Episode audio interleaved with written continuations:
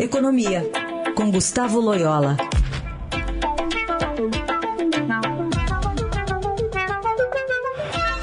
Oi, Loyola, bom dia. Bom dia. Bom, a gente teve esse número positivo do CAGED em relação à criação de empregos, né? Uma reportagem que a gente ouviu agora há pouco do Antônio Timóteo. Que avaliação você traz é, em relação à, à qualidade também desse emprego, além é, do fato né, dessas pessoas que estão sendo é, é contratadas pelas empresas? Bem, o, o que está acontecendo né, é que é, está havendo um aumento do emprego formal e informal, né?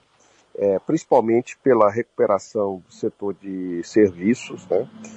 E, e só que os salários, né, reais estão caindo, ou seja, é, número de pessoas empregadas aumenta, mas o salário médio dessas pessoas é, está em queda.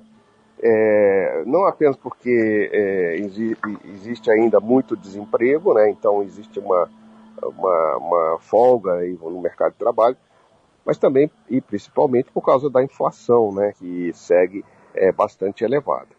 Ah, de todo modo, é uma boa notícia e essa, essa recuperação do emprego, diga-se passagem, também é, se deve muito à reforma trabalhista. Tá? A reforma trabalhista é, introduziu é, alguma flexibilidade adicional no mercado de trabalho e, e isso tem ajudado a criar empregos e a preservar empregos. Então, assim, é um resultado bom dentro das circunstâncias, né, de uma economia que está se desacelerando, mas, evidentemente, a inflação continua sendo a grande vilã aí é, para os trabalhadores brasileiros. Né? Então, inflação que é, não, não tem uma perspectiva é, a curto prazo, né, de, de reduzir para dar um alívio aí para a Bolsa das Famílias, para a conta de fim de mês que está chegando, inclusive com o aumento de energia elétrica, a gente já já fala mais sobre isso.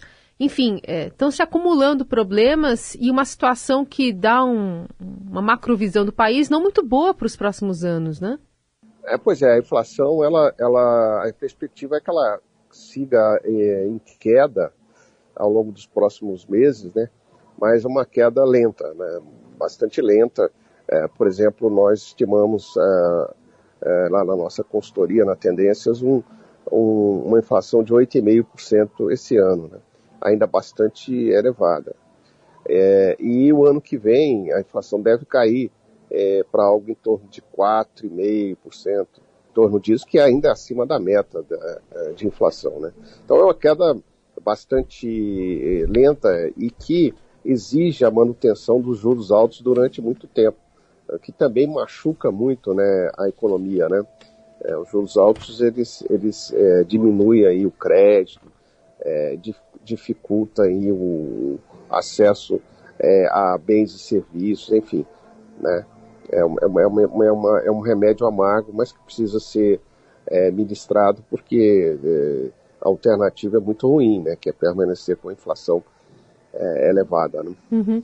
Aliás, de vira e mexe a gente recebeu algumas manifestações de ouvintes dizendo, poxa, mas não tem outra forma de combater a inflação que não seja esse estrangulamento, né? Um arrefecimento da, da economia, prejudica todo mundo, prejudica quem vai querer comprar bens é, com um preço maior para comprar casa própria, para comprar carro.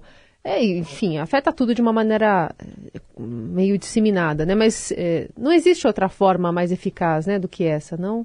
É, dadas as circunstâncias, não. Mas, uhum.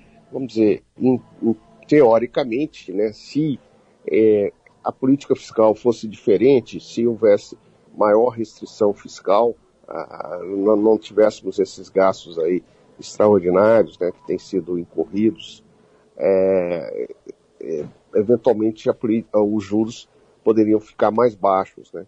É, não precisaria ser tão é, forte assim a alta é, da taxa Selic. Uhum. É, então teria essa alternativa, mas na, na, infelizmente a realidade é que nós estamos em ano eleitoral e o que se vê são medidas de cunho uh, muitas vezes populista é, que se fazem, né, que se adotam é, à custa da, do, da política fiscal, da, da, do equilíbrio das contas públicas. é o que acaba dificultando o trabalho do Banco Central contra a, a inflação. Né? Fica quase isolado né, nessa tentativa. Teve até a manifestação é. do, do ministro Paulo Guedes ontem dizendo que é, caso o presidente seja reeleito, ele vai acabar com os, os impostos que incidem sobre o, a produção, né, especialmente o IPI. Isso sem, né, de fato, trabalhar para uma reforma tributária que vira e mexe, a gente também comenta dessa, dessa é, necessidade do país, né? Pois é, ninguém é contra a queda dos impostos, principalmente uma reforma uh, tributária que reduza o, os impostos sobre o, o, consumo e aumente os impostos sobre a renda. Acho que isso é o caminho certo. É, mas isso tem que ser feito dentro de um quadro de responsabilidade é, fiscal, né? É, de modos a, a, a, a, não comprometer aí o, o, vamos dizer assim, a trajetória da, do endividamento do setor público, né? Uhum. Muito bem, vamos acompanhar também com o Loyola na semana que vem aqui no Jornal Dourado. Obrigada por hoje, Loyola. Obrigado, até a semana que vem.